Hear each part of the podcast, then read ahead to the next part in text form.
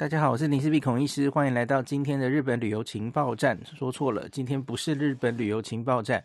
今天请呃容许我回到孔医师的身份。呃，因为最近哈，我我跟这个莫德纳莫德纳来台湾建立一份公司了哈。那应他们之邀，因为我其实当然也会推荐这个新冠疫苗哈。那今年秋天的新冠疫苗是更新到了这个针对。比较新的菌株哈，XBB 点一点五去做的哦。那九月已经被这个 FDA 通过，那全世界大概就是从九月、十月开始陆续施打。那可是我个人我要承认啦，我很久没有研究这方面的哦，所以是接到了莫德纳的邀约，我才开始去研究。那当然结论是我还是建议大家施打。那可是这里有一点点猫腻哦。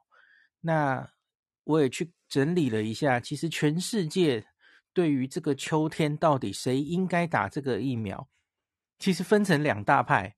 那有一点类似我们去年，我不知道时间回到去年，大家还记不记得我们针对奥密克戎做出了一个双价疫苗的时候，其实也有这样类似的讨论，就是那到底当时其实很多人都已经打过了基础两剂。然后加强针也许在一剂，那在争论说到底是谁要再去打这个 Omicron 的疫苗，谁会获得好处哦？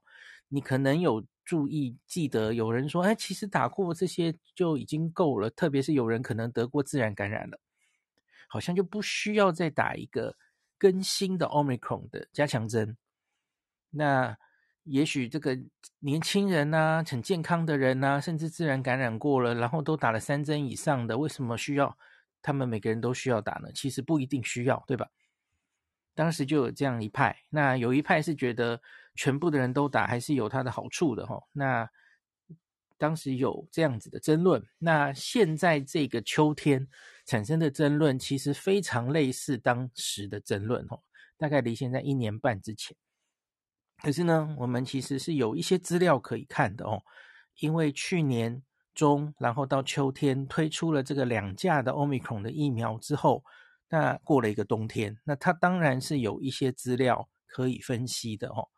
好，那今天这集可能会比较长，因为我会把呃 WHO、美国，然后世界各国，包括日本是怎么推荐今年冬天的疫苗，都大概讲过一次。因为我去找了这些资料，那可是我可以很简单的先跟你讲。结论哦，结论其实应该是每个国家要根据自己的资料做结论。其实类似的话，我去年好像有讲过哦。你要有资料才可以说话。很不幸的，我会跟你讲说，我觉得哦，呃，目前好像我到目前为止没有看到非常斩钉截铁的结论推荐，告诉我说，像是美国现在的决定，还有台湾现在的政策，其实都是六个月。以上的所有的人都可以去。台湾是公费哦，美国还要自己付一部分的钱。美国从去年呃后半年的疫苗已经不是完全公费了哦。那台湾状况，每一个国家的健康的这个保险、医疗保险的状况，还有疫情的状况，其实都有一些不同哦。那台湾的状况是我们一直都是公费提供这个疫苗嘛？那我们是六个月以上，一律大家都可以去打啊，非常大方的提供大家，然后觉得这样的政策应该是有好处的哦。好，美国也是六个月以上，那可是呢，像是英国，然后欧洲很多国家，其实是大概抓个六十五岁以上的人才一定要打这一剂疫苗，然后要是六十五岁以下的人呢，就是有一些慢性病啊、重症风险因子的人，他才推荐今年冬天要。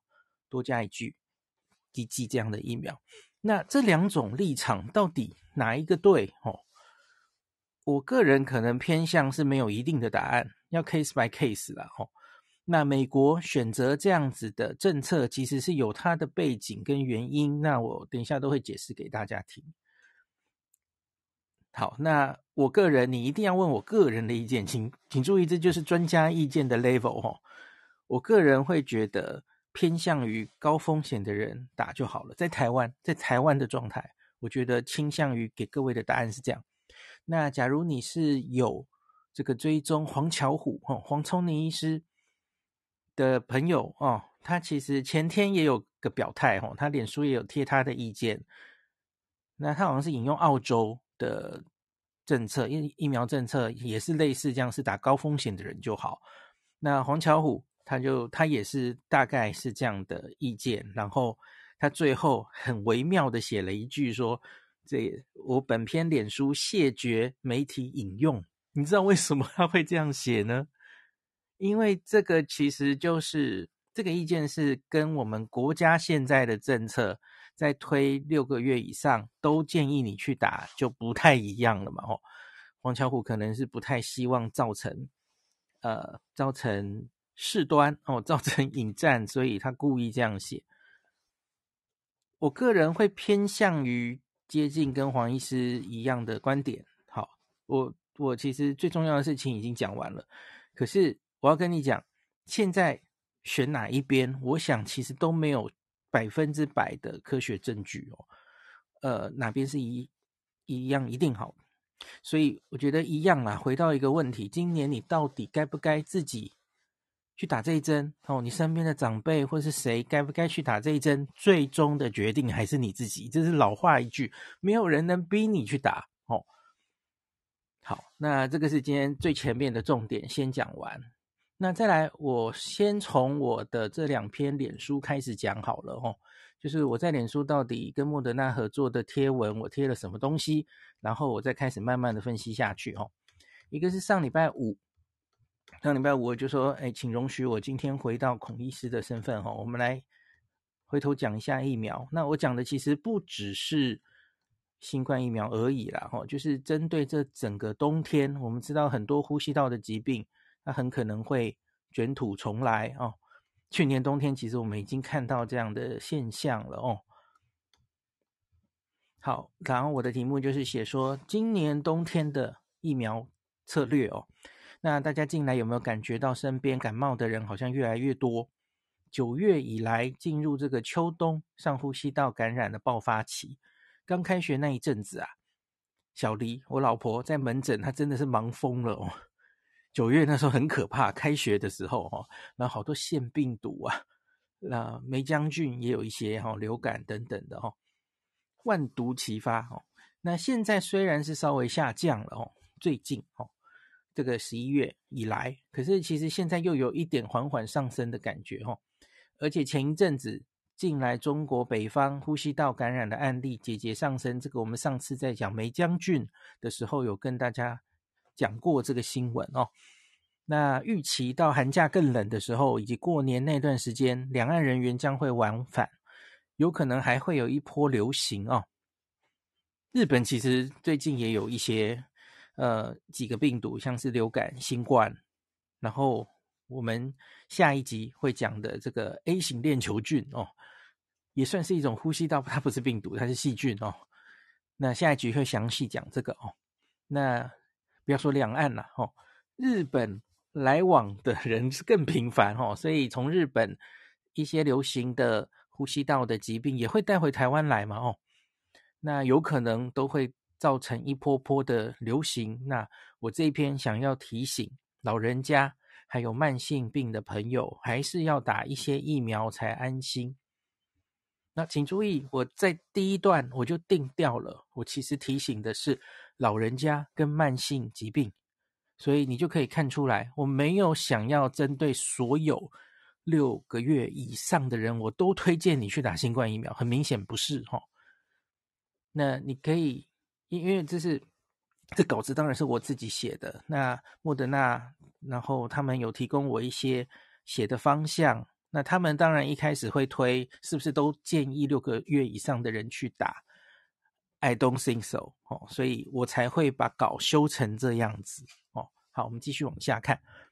之前有跟大家提过免疫债的概念，当时还只是理论哦，但疫情后这一年可以说几乎是已经成为事实了哦。那疫情期间我们戴口罩、勤洗手，等于生长在温室之中。几乎完全没有受到呼吸道病毒的侵袭，但解封之后，这些病毒全部都回来了。那病毒数据库太久没有更新，久了抵抗力下降哦，然后这一些感染就爆发性成长哦。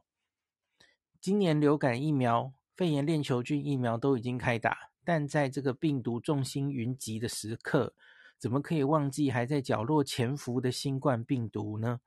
不要以为今年冬天只打流感疫苗就够了哦。有些朋友可能觉得这个 COVID-19 仿佛已经是上个世纪的事情哦，好像已经过去了，什么事情都没有了哦。但我还是要带大家看一下数字啊。我的这篇其实就是有秀一个台湾自己的数字哦，我们的新冠还有流感每周重症通报的数字啊。那其实你平常新闻已经不再会去报了哈，可是你去比较一下哈。我们整理了这个台湾从十一月整个月前面三周哦，因为新冠通报的重症并发症，还有流感并发重症哦，其实这个比例哦，还是新冠是远远超过流感的哦，大概是十几倍，十到十五倍。那我大概上个月也有听黄立明老师听他的演讲哦。他说：“分析这一年来的数字，哈，新冠还没有完全流感化。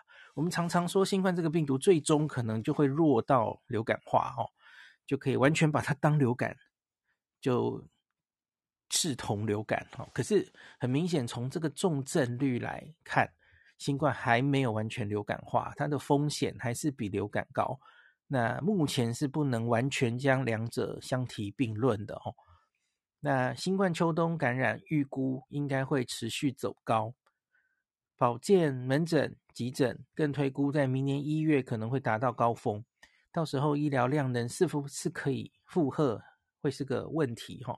新冠的中重症病人一旦快速上升，可能就会像过去几年一样挤爆急诊，更可能发生医疗资源排挤的问题。今年。冬天我觉得不只是新冠哈，因为有好几个呼吸道病毒都有可能会呃上升，那所以可能会非常忙。其实这个我们九月还有去年冬天都有经历过了。对不起，这也是为什么现在政府提供年满六个月的全体民众都可以免费接种 XBB 的新冠疫苗，不管你年纪多大，有没有高风险因子，通通符合。公费注射 XBB 新冠疫苗的资格。最后一段，今年冬天我会建议六十五岁以上老人家或有慢性病的朋友，你看我又拉回这个族群哦，只要符合公费资格，请考虑去施打。你有没有看到我的 wording 是非常小心的哦？请考虑去施打 XBB 新冠疫苗、流感还有肺炎链球菌的疫苗吧哦。那家有符合条件的长者，为了家人的健康，请帮忙提醒一下。此外，如果你在寒假有出游的计划，如果不希望在海外旅游的时候染疫扫兴，也可以补强一下。好，这是我们的第一篇文章，就是这样哦。那我今天 PO 了第二篇，就是再进一步针对新冠疫苗有稍微再说明一下，然后就会接到我们今天的题目哦。为什么我个人其实是倾倾向还是推荐在老人家有重症风险因子的人，而不是我会建议你大于六个月的人全部都去打一针啊？我我个人不会这样建议啊。可是美国还有台湾 CDC 目前的确是这样建议的。那我们等一下来详细讲哦。好，我今天贴的文章叫做“进入秋冬时节，很多呼吸道病毒一起来”。那其中呢，新冠。流感、肺炎链球菌是有疫苗可防的。我这里插一下题哦，这个肺炎链球菌跟最近新闻上的 A 型链球菌哦，完全不同的东西。这个我们会在下一集解释哦。可是我这里要先跟你讲，你不要搞混了哦。虽然都是链球菌家族，可是他们两个故事完全不一样哦。肺炎链球菌是有疫苗的，有疫苗可防的哦。A 型链球菌没有疫苗哦。因为它很肉，呵呵，也不算肉啦，它是抗生素可以非常有效的治疗，没什么抗药性的哦。那可是肺炎链球菌抗药性很严重哦，所以因此研发了疫苗，非常有效的疫苗对付它哦。好，那我们继续讲，我们今天来把新冠疫苗讲得更清楚一些啊哦。现在 CDC 已经有这个 XBB，正确应该是 XBB 点一点五才对了哦。新冠疫苗的公费施打，如果你是新冠重症高风险族群，我还是建议你趁现在入冬之前要先施打。有人担心三种疫苗都打会不会怎么样？答案是没有问题的哦，只要注意，如果你先前针对任何疫苗有过敏，特别是严重的过敏哦。那或是之前你曾经打 n r a 疫苗、流感、肺链疫苗，曾经有不舒服，施打之前都请向医生咨询哈。老生常谈，到底哪些人算是新冠重症高风险族群？这群人也是目前出国要比较小心的一群人哈。只要是超过六十五岁哦，我永远跟大家讲，最重要的风险因子就是年纪嘛哦，六十五岁以上。然后肥胖哦，或是有慢性疾病，像是糖尿病、慢性肾脏病、心衰竭、自体免疫疾病、恶性肿瘤这些状况，都是新冠中重症的高风险族群。那你寒假有出游计划，我会建议你还是施打疫苗，做好准备哦。那也可以考虑要保可以给付医疗的海外旅游医疗保险。这里顺带一提哦，好可惜，那个 Amazing 完美型代理的那个呃保险暂时停卖了哦，他们没有跟我说确切原因，所以总之他一时停卖，然后不是很确定什么时候回来哦。好，很多人会说，你先前啊，我都打过三四剂的新冠疫苗了哦，没有差这一季了吧？但最新的 XBB 相关的主流变异株。免疫逃脱力强，先前打过或确诊过，能够维持多久的防重症保护力很难说。目前公费提供的 XBB 新冠疫苗是针对全新病毒株设计，保护力更足够。那即日起，年满六个月都可以免费接种哈。那今年冬天疾管署是鼓励大家，只要符合公费资格，都可以去施打这三种疫苗。那我今天的这个贴文，其实就是把三种公费的资格都列给大家看哦。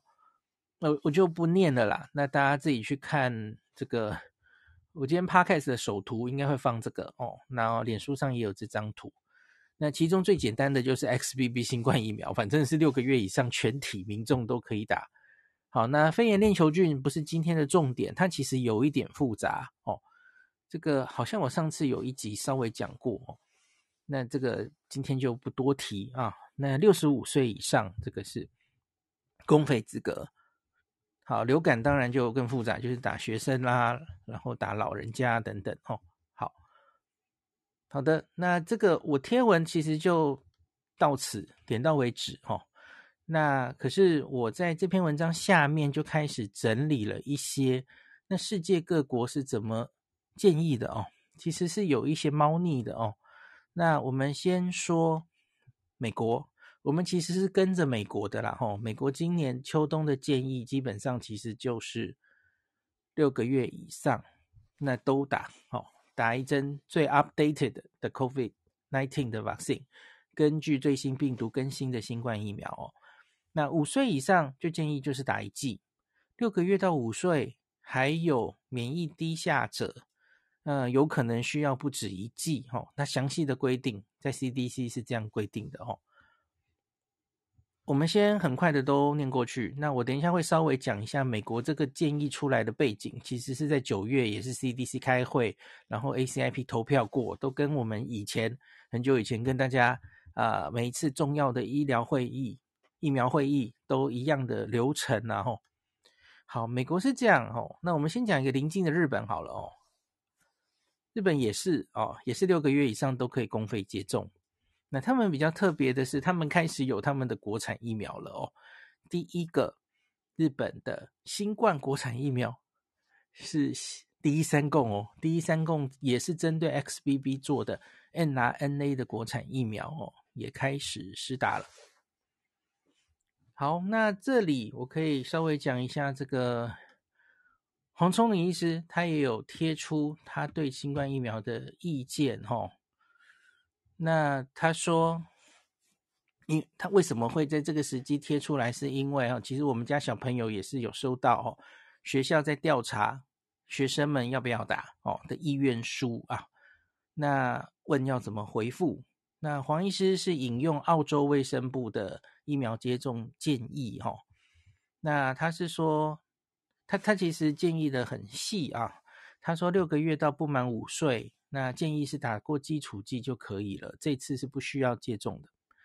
那五岁到六十五岁这种比较年轻的人啊，他也是建议打过基础剂就可以了，这次不需要接种。除非本身有特殊医疗需求，或是属于高风险族群。第三个，大于六十五岁、未满七十五岁的话，哈，如果今年二零二三年从未打过新冠疫苗，请接种一剂，哦，XBB. 点一点五。那更风险更大的，大于七十五岁哦。如果你今年曾经打过，可是距离上一次接种已经超过六个月的话，请再接种一剂，哦。就是最 vulnerable、最免疫可能比较不好，然后容易重症的老人家，也许半年需要一剂，就是这个意思哦。那他说这个第二剂的建议同样适用于，呃，刚刚大于六十五岁、未满七十五岁、从未确诊过的个案，以及大于六十五岁的高风险族群哦。那黄医师最后一句说，总之呢。儿童、青少年、六十五岁以下成人，如果你打过基础剂，就不需要再接种新冠疫苗。好，这个是澳洲系统的。那我们回过头来看，这个英国、英国还有其实很多欧洲的国家都是比较类似这样的建议。哈，很简单的讲，就是不会 universal 建议大家今年冬天都要打一针哦。如如同美国的系统这样子哈，英国、德国皆然哦。呃，英国我一直在这次疫情以来是很重视英国的意见，所以我还是念一下英国哈。那英国他们其实是用 seasonal vaccine 称呼每年更新的新冠疫苗，那他就没有建议六个月以上全部补一剂啦。他建议的施打对象，第一个六十五岁以上，第二个。六个月到六十四岁，可是你有高重症风险，好，这这两个就是我跟大家讲的嘛，哈。那它还有规定的比较详细一点。第三个，和老人同住者，因为你假如没有感染的话，也许可以保护这个老人，哦，这是有可能的边际效应。那第四个，前线医疗照护人员跟社工，这还是建议要打，哦，也是保护病人的概念。那第五个，十六到六十四岁，那是老人的照顾者。第六，十二到六十四岁，可是和免疫力低下者同住。你看，其实英国的建议就很细，然后他当然有考虑一些，我相信他们每一个建议大概都有他们的理由哦。我就很快的这样念过去。那我去找了为什么会，你看国际美国。台湾、日本基本上就是六六个月以上都建议你打哦，就很简单的政策。可是其他的欧洲、英国系统啊、他们就没有这样建议。为什么有这么大的差异？哈、那我回头去看了美国在九月的时候，他们做出这个决议，当时当然有一个会议记录哈、那我有看到几篇文章，有一篇文章是。反对这个立场，有一堆是有一个文章是坚持这个立场是正确的哈。那我会把这两篇，我等一下会念两篇文章，那一篇赞成美国立场，一篇痛骂美国的立场，然后都让大家正反并陈，让大家自己决定谁说的有道理，好不好？好，我先来讲炮轰美国政策的这一篇文章。那这个也是一个熟悉的人物。假如你以前从头跟到尾，我们这个 podcast 里面早就出现过他了哦，是一个很有名的美国小儿感染科医师 Paul Offit 教授。那美国开这个会是二零二三年九月十几号吧？哦，那教授他就自己在九月十八号发了一篇文章，他说：“Does everyone need a yearly COVID booster？” 每一个人都需要每一年打一次这个新冠加强针吗？嗯，然后他就针对 CDC 最近这样推荐提出了他的质疑哈。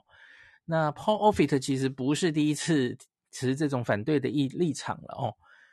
就在奥奥密克戎的加强针出来的时候，其实他也是针对这个美国，就建议大家都打一针加强剂，是有非常多的意见的哦。但当然，他主要所持的意见就是他觉得年轻没有什么疾病的人，特别是非常年轻的 young adult 哦，那或是成年人没有什么慢性病的人，他假如之前都打过两剂、三剂，又加上自然感染的话，我们没有道理怀疑。他们对于未来的新冠病毒防重症的效力会失去。好，这是他主要的观点。那经过了一年半，他的观点还是这样。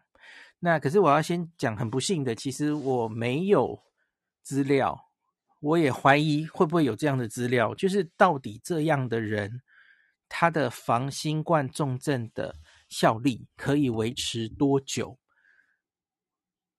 这句话我大概在一年半前，我最后一次提到新冠疫苗的时候，也许我已经讲过了。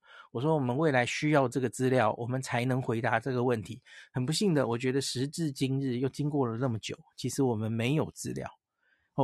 听众，假如你现在听到了，你觉得其实我们已经有看到这个资料了，你其实欢迎你传给我。可是我个人觉得没看到，所以才会分成两派吵成这样。因为假如已经非常确定哦，不行，连这些 young adult 哦，这个防重症的效力还是会失去，这个所以不行，这个还是得打，那大概就不会有争议了。假如有一翻两瞪眼的哦，这个到底可以维持多久时间？那我跟你讲，我很怀疑这样的资料会出来，因为现在要再做新冠。非常 clear cut 的很好的研究是非常困难的，因为你看你你要到哪里去收集，呃，就是什么时候打几剂哦，那自然感染每个人感染的时间可能都不一样，那你要怎么样得出一个结论？说我刚刚想回答的问题是，我完全没有啊、慢性病的健康人，他到底防重症的感染可以维持多久？在现在已经几乎又不会 routine 通报新冠的状况下，哦，这个研究太难做了哦，我很怀疑我们会得到答案。那我可以先跟大家讲，我个人其实比较同意 Paul Offit 一点，因为假如哈、哦，答案是不行，我们健康人哦，虽然离最上。最之前的一次自然感染跟疫苗，假如已经一年、一年半、两年哦，因为时间搞不好都已经到了，对吧？哦，也许太夸张了，大概一年、一年半吧。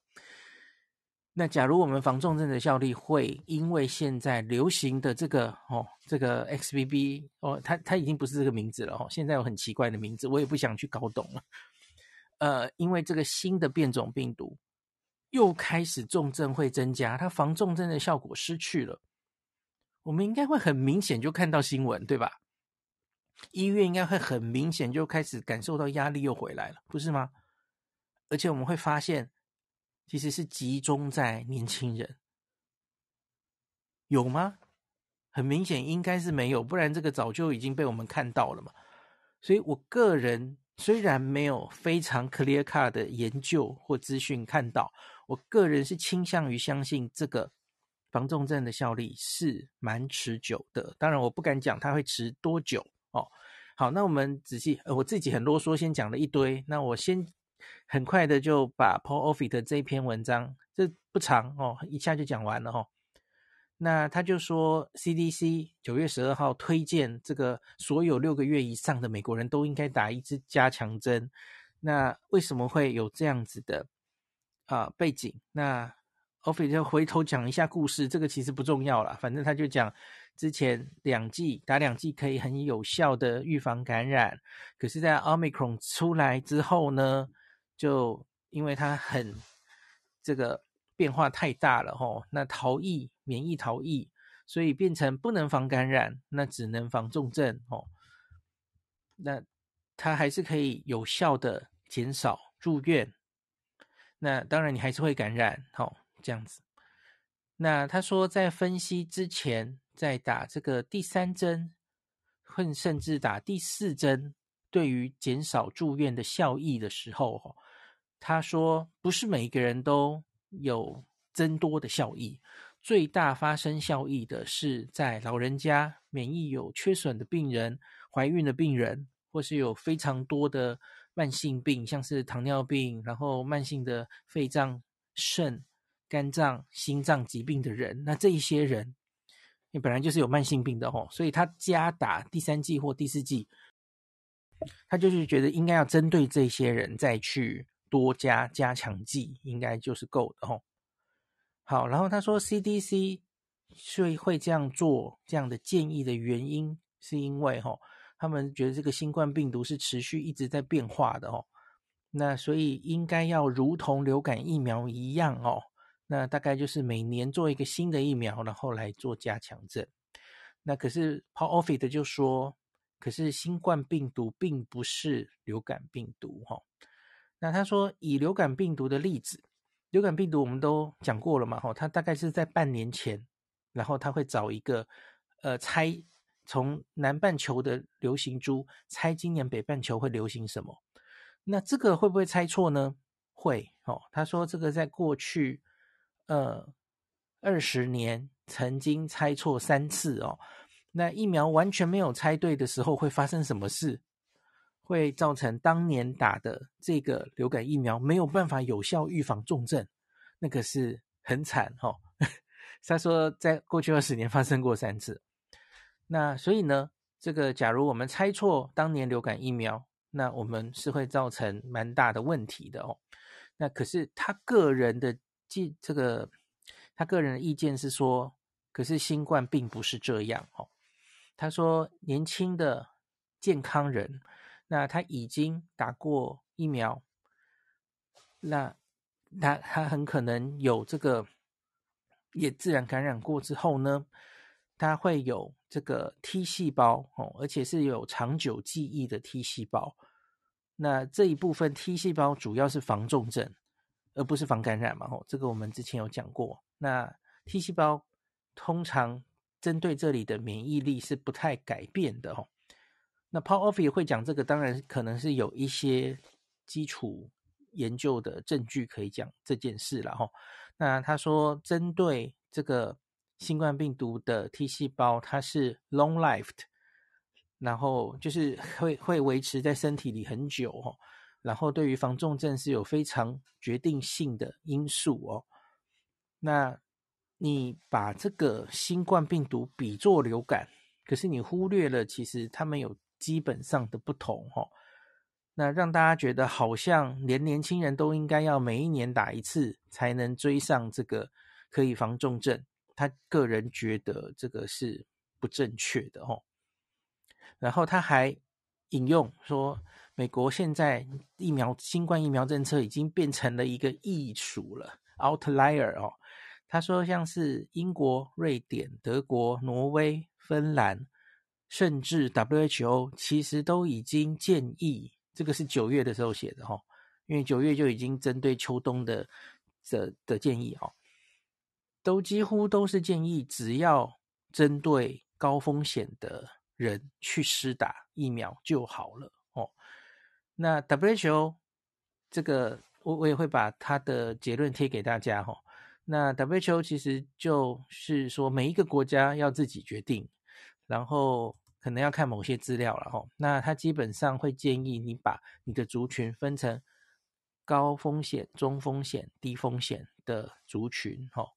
那高风险的族群当然还是建议要施打，然后像是中低风险的，那他觉得。虽然在这一群人，我们看到了一些疫苗的研究，吼，在这些人再去打加强针是安全，也有一定的效力，吼，是安全的。我们已经看过很多 study 了，也有大型的追踪报道哦。那可是我们不会规则的 routine 的推荐这样做，哦，因为对于公共卫生这个的好处其实是很有限的帮助，哦。这是 WHO 的声明哦，好，这个声明其实比较早，这个声明是在今年的三月。那我刚刚找了一下，其实三月之后到现在也没有再新的针对新冠的声明了哦。然后今天好像还有一个，还有个新闻是 COVAX 要解散，就是散会了，大家 散会回家了哦。好，那最后一段 Paul Offit 就说，多半的美国人民现在大概都是已经打过疫苗，而且可能都自然感染过了。那他觉得这样子的 hybrid immunity 哦，就是你又自然感染，而且又打过疫苗了。他说是很有可能已经让你产生一个非常广效而且很长久的防重症的一个效果了哈。那所以因此在这个时点，已经大流行已经过去，大概在停在这个的时候哈，我们很难觉得。是让每一个人都还要去打一针加强针，这个决定是很正确的哈。他觉得是专注在最有可能在这一针上获得好处的民众就好了哈。好，这是 Paul Offit，那他的所持的观点。那另外一篇，我在这个我在疫情期间也很常念给大家听的，就是 Stat News 哦，非常专业的一个报道。其实我也没有找到很多篇，那可是我有看到有一个人哦，他叫 Jennifer，他是在这个念牛津大学，然后他是毕业的，现在回到美国，美国人哦，是牛津大学的人口学跟人口健康学教授。那他写了十个理由，他也就是在九十月的时候发出这篇文章，然后有针对这一阵子。呃，美国那时候应该出了这个政策，也是有一些争议哦。那他就写说，Yes, everyone should get an updated COVID-19 vaccine。他认为每一个人都应该要去打，他为美国的政策辩护哦。然后他也有就是引出 Paul Offit 这篇文章，然后针对他不太同意的观点一一反驳。对不起，是他写了八个理由，看大家觉得有没有。道理哈，他说第一个其实没有什么坏处哈。他说这些疫苗已经证明他们是 extremely safe，他们是非常非常安全的。特别是我们之前会有点担心 mRNA 疫苗哈，就打很多，然后对年轻人会不会有心肌炎哦？可是因为已经是第二针、第三针、第四针，哦，那个去年冬天。打这个双价的加强针，哦，累积的资料，其实那个心肌炎的风险几乎是可以忽略的，哦，非常非常低，哦，越来越低，这样大家可以想象，大概是第二针最高嘛，哦，那因为第二针的时候抗体最高，所以他说非常的安全。呃，我这里也批评一下，我个人不敢这样说啊。因为再怎么说，mRNA 还是一个相对新的疫苗哦。那上市到现在是几年啊？两年、三年？OK。我觉得我们在医学上哈、哦，非常常偶尔就会见到某一个药哈、哦，上市个五年、十年了哈、累积非常长久的使用经验之后，忽然来一个研究啊、哦，忽然来一个哦，累积分析说，哎，这个我们发现长久用这个药哈、哦。诶，会出什么问题哦？然后最忽然它被下架了，忽然它就整个改掉了。这个其实在历史上常常偶尔不是常，我不敢说常，可是偶尔就会见到哦。所以我在现在这个时间哦，我可不敢这么大声的 讲这句话哦。我觉得他胆子也蛮大的哦。我们能。嗯，非常大声的说，mRNA 疫苗已经完全 extremely safe，要打多少都没问题。我觉得稍微有一点不是这么安心，我我我不敢这样讲哦。好，可能再再几年再几年吧，啊，五年、十年，假如真的好像都没什么问题，长期追踪哦，那我大概。觉得科学界比较能够大声说这句话哦，我觉得现在大概这样讲有一点危险。第二个，他说其实不是很明显，到底整个美国人民谁是高风险？他说，因为美国人民其实大概，他举个例子，有七成都是过胖的。你看这个国情就不一样了，对不对？我们台湾应该没有那么多过胖的人，对吧？我我我常跟大家说，诶，那个高风险包括肥胖，哈，肥胖人很多，美国很多嘛，所以你这个就说六岁以上，跟其实就把三成的人，那种三成的人，因为他们美国定一个政策，我们之前有讨论过，你要把美国人当笨蛋，你不能搞得太复杂，像是我刚刚跟你念。英国分了六条，哦，这么复杂，他们没有那种精力或怎么样哈，因为美国人看到那么复杂，搞不好他的反应就是那我不要去打，对吧？美国多半遇到的问题其实是我不想打，所以他们的政策要考虑，他们其实是希望越多人打越好，才能有效的减轻这个医疗的负担，减少疾病传播嘛，哦，那所以这是要考虑国情的。啊、那这一点我同意哦。那可是台湾是这样的国情吗？我觉得不是哈、哦。我觉得台湾的朋友、民众多半倾向，当然不一定。现在选举二元对立哦，选举过了之后，就是我觉得多半还是倾向会听，就是专家怎么说。哎，卢怡君说要打，我就说我就打啦哦。张上淳说要打，我就打哦，比较不会跟美国那样子。相对，相对，那所以，我我就觉得，假如是民智比较开了哦，像英国写成那样哦，反正我们就选出最该打的人去打，其实这样也很好啊。那只是我们就跟日本一样，就是选择了走美国的路哈，六岁以六个月以上就打哈。OK，好，那再来第三点哦，他说。新冠，哦，新冠真的得了还是非常不舒服的哦。我我不希望得到新冠，而而且这个就是，他至少打下去可以，也许就多两个月、三个月是可以有效的防止你得到感染，这个其实是 OK 的嘛。那只是他很快的那个抗体就掉下去，这个我们都跟大家 讲过了哈。那你要不要每年就为了那两个月的效力去打这个疫苗哦？去挨这一针哦，我觉得是很难说的哦。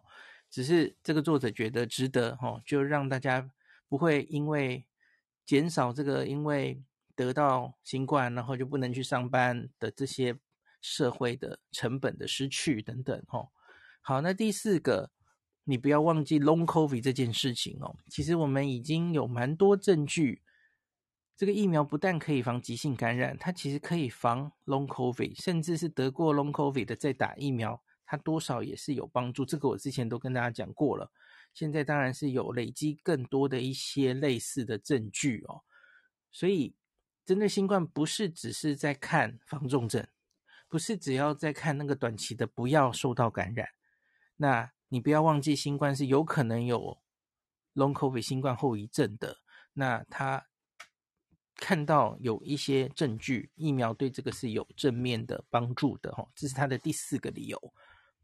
好，第五点，他说，只要你能减少感染，即使是冬天的那一两个月，哈，那比较少的感染就意味比较少的传染，哦，然后比较少的整体人得病，那当然你就可以有效的减少重症跟死亡，哈。好，那其实他们在 ACIP 开会的时候，当然也有去做这个 cost benefit 的分析哦，就是你打多少疫苗，你是全部的人打，还是只针对六十五岁的人以上打？那他到底呃花费跟他可能可以减少的医疗费用跟这个住院等等的减少的死亡哦，那他们算出来的模型是全部打，其实是有帮助的。特别美国现在。即使已经是，呃，疫苗现在比较贵嘛，吼，因为现在已经不是免费提供疫苗了。在美国去年开始，他们疫苗单价就变贵了。可是即使是这样，那当年算的，他们觉得还是值得去打的，吼。好，然后，这又是一个美国的跟我们不一样的地方，吼。他说，美国其实有很多人，他们根本。疫苗也没有打完整哦，所以他觉得继续要推这个疫苗哦。这个国情跟我们不一样嘛，我们现在算相对的还是打得蛮高的哦。好，那第七点，他举了一个例子哦，因为他其实就有点针对 Paul Offit 吧，因为 Paul Offit 是小儿科的哦，他就说，即使是一般觉得比较不用担心他们得到新冠的儿童啊。他分析了从六个月到十七岁的这个小儿科的族群哦，在去年冬天，Omicron 的这个疫情住院的人哦，他们发现有打这个 updated 的双价疫苗的疫的人，他其实保护力还是最高的哦，所以还是有一些他的好处的哦。好，当然我刚好像重复讲了第八点，其实还是讲那个它的。呃，利大于弊哦，就可以减少医疗支出，减少多少死亡等等的哈。所以就是这一整篇，他是很赞成应该要六个月以上全部都要打疫苗的。那另外我还找了一个佐证，这个其实应该大家也，呃，我我也常常会看他的文章，就是 Your Local Epidemiologist 这个女生哦，她在九月。美国 CDC 开会的时候，那她也写了，她个人也是赞成要要帮六个月以上的所有的美国人都要打的哦。好，那我会把这些文章都附给大家，那你自己想看的话，就可以仔细的去看一下。那另外，他其实也分析了有一篇，他说你要很小心在比较美国跟其他国家的。公共政策的时候，那他有很清楚的，他就说美国是个现在真的是大于六个月，那英国就是我刚刚念的那个嘛，吼，那加拿大也是大于六个月，跟着美国，吼，那澳洲，澳洲就是刚刚黄巧虎说的嘛，吼，七十五岁以上是 should 应该要施打，那六十五到七十四是 consider，哦，这个强度不一样，哦，然后十八到六十四岁有重症风险因子 consider。这每一个国家的政策不一样，那然后他就开始讲，我觉得他下面的一段其实在讲美国的整个医疗环境，其实跟别的国家是不一样。美国相对现在其实是比较穷，贫富差差距悬殊，然后整个医疗系统的表现其实是低于别的国家的。那所以我觉得他言下之意就是能够用预防。疫苗预防的东西，哦，那因为我们的医疗系统的表现啊，可能没有别的国家好，那所以可能要靠疫苗来补足这件事，哦，他大概的意思可能是这样子，哦。那这篇文章也是大家可以去看一下他们做这个决定的背景。那假如大家有兴趣了解完了每一个国家做决定的背景，那你再回头来看台湾，那我们自己的国家应该要有自己的资料来决定。我们采取什么样的疫苗政策才对？吼，好啦，那今天这集就拉拉杂杂的讲了这么多，吼。总之，你看最后还是莫衷一是，你可能没有听到一个固定的结论哦。那可是我是跟你讲，我觉得就是你要自己决定，你自己能承受那个风险。打疫苗也是风险嘛，哦，我有。小黎有个同事哈，他好像已经要打第几剂啊？他已经打过了八剂，即将进入第九剂，然后他还没有得过病毒哎，新冠病毒，我觉得他超厉害的，把自己保护的非常非常好，因为他也是儿科的同事嘛，一直都在第一线作战，他竟然疫情到现在完全没有敢确诊过哦，所以然后他有疫苗来我就打哦。他好像只比岸田文雄少吧？岸田文雄是不是已经打了？我忘记了是多少剂了哦，八剂还九剂？那他现在最近在考虑要去打 XBB. 点一点五了哈。那，嗯，就是怎么讲呢？每个人要自己决定啦，哦。那可是，如同我我个人会稍微偏向于黄巧虎跟 Paul Offit 的一点，就是我觉得你只要打过所谓的。哦，我们有基础剂两剂，然后加个加强针，总共三剂了嘛？哦，这三剂假如能再加上你已经自然感染过了。我个人觉得应该会让你有一定程度的比较久的防重症，这个大概没有问题，只是我不知道有多久哦。那你要自己决定了哦。那像我个人吧，我个人因为有糖尿病，我跟大家讲过了嘛哈，我也不年轻了哦。然后我其实也胖，所以理论上我是应该要再去打一下了哦。好，今天就讲到这，感谢您收听今天林氏璧孔医师的日本旅游情报站。疫情后的时代，孔医师回到旅游部落客林氏璧的身份，致力于推广安全安心的日本旅游，随时为您送上最新的日本旅游资讯。如果你觉得这个节目对你有帮助，喜欢的话，欢迎你推荐给身边的朋友。